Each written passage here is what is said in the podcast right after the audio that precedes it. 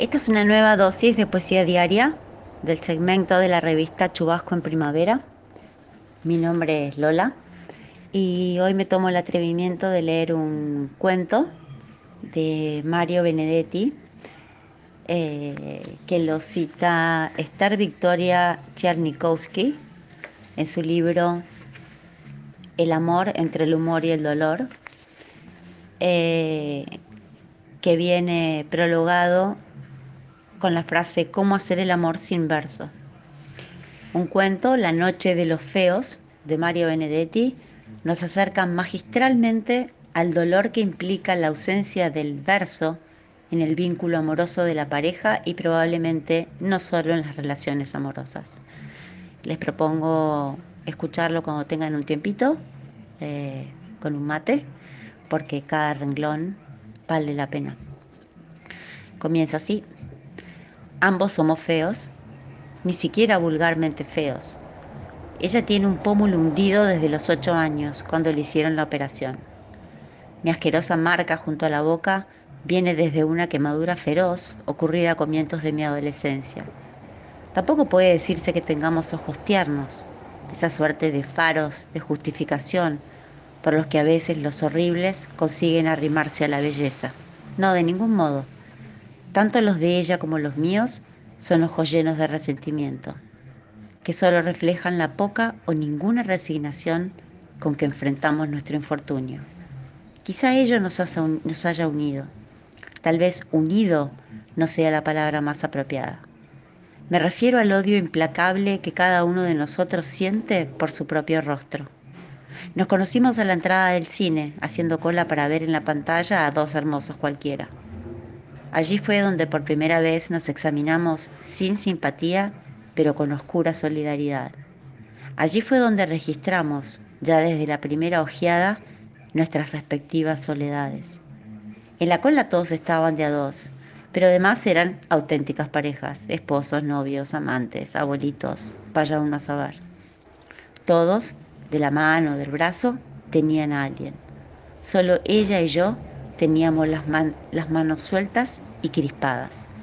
Nos miramos las respectivas fealdades con detenimiento, con insolencia, sin curiosidad.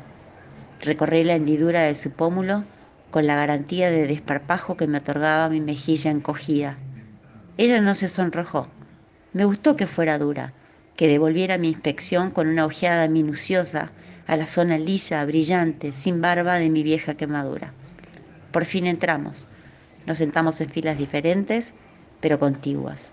Ella no podía mirarme, pero yo, aún en la penumbra, podía distinguir su nuca de pelos rubios, su oreja fresca, bien formada. Era la oreja de su lado normal. Una vez que se sientan juntos en una confitería, comienza la conversación. ¿Qué está pensando? pregunté.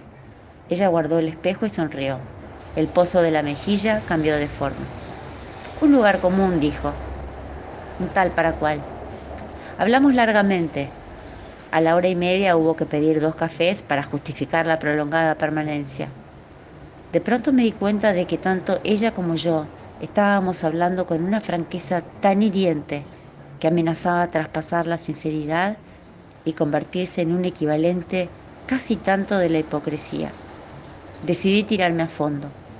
Usted se siente excluida del mundo, ¿verdad?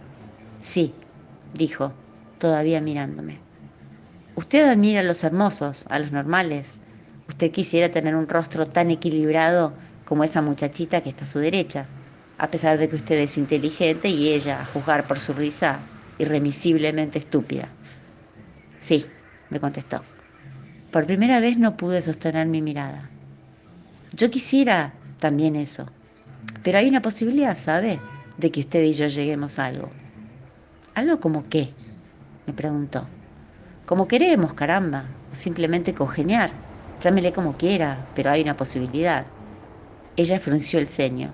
No quería concebir esperanzas. Prométame no tomarme como un chiflado. Prometo. La posibilidad es meternos en la noche, en la noche íntegra, en lo oscuro total, ¿me entiende? Mm, no. Tiene que entenderme. Donde usted no me vea, donde yo no la vea. Su cuerpo es lindo, ¿no lo sabía? Se sonrojó y la hendidura de su mejilla se volvió súbitamente escarlata. Vivo solo en un apartamento y queda cerca. Levantó la cabeza y ahora sí me miró preguntándome, averiguando sobre mí, tratando desesperadamente de llegar a un diagnóstico. Vamos, dijo. No solo apagué la luz, sino que además corrí la doble cortina. A mi lado ella respiraba. Y no era una respiración afanosa. No quiso que le ayudara a desvestirse.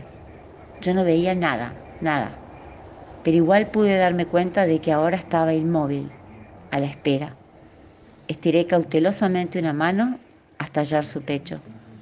Mi tacto me transmitió una versión estimulante, poderosa. Así vi su vientre, su sexo. Sus manos también me vieron. En ese instante comprendí que debía arrancarme y arrancarla de aquella mentira que yo mismo había fabricado o intentado fabricar. Fue como un relámpago. No éramos eso, no éramos eso. Tuve que recurrir a todas mis reservas de coraje, pero lo hice. Mi mano ascendió lentamente a su rostro, encontró el surco de horror y empezó una lente, convincente y convencida caricia. En realidad mis dedos, al principio un poco temblorosos, luego progresivamente serenos, pasaron muchas veces sobre sus lágrimas. Entonces, cuando yo menos lo esperaba, su mano también llegó a mi cara y pasó y reparó y repasó el costurón y el pellejo lijo, esa isla sin barba de mi marca siniestra. Lloramos hasta el alba, desgraciados, felices. Luego me levanté y descorrí la, cortina doble.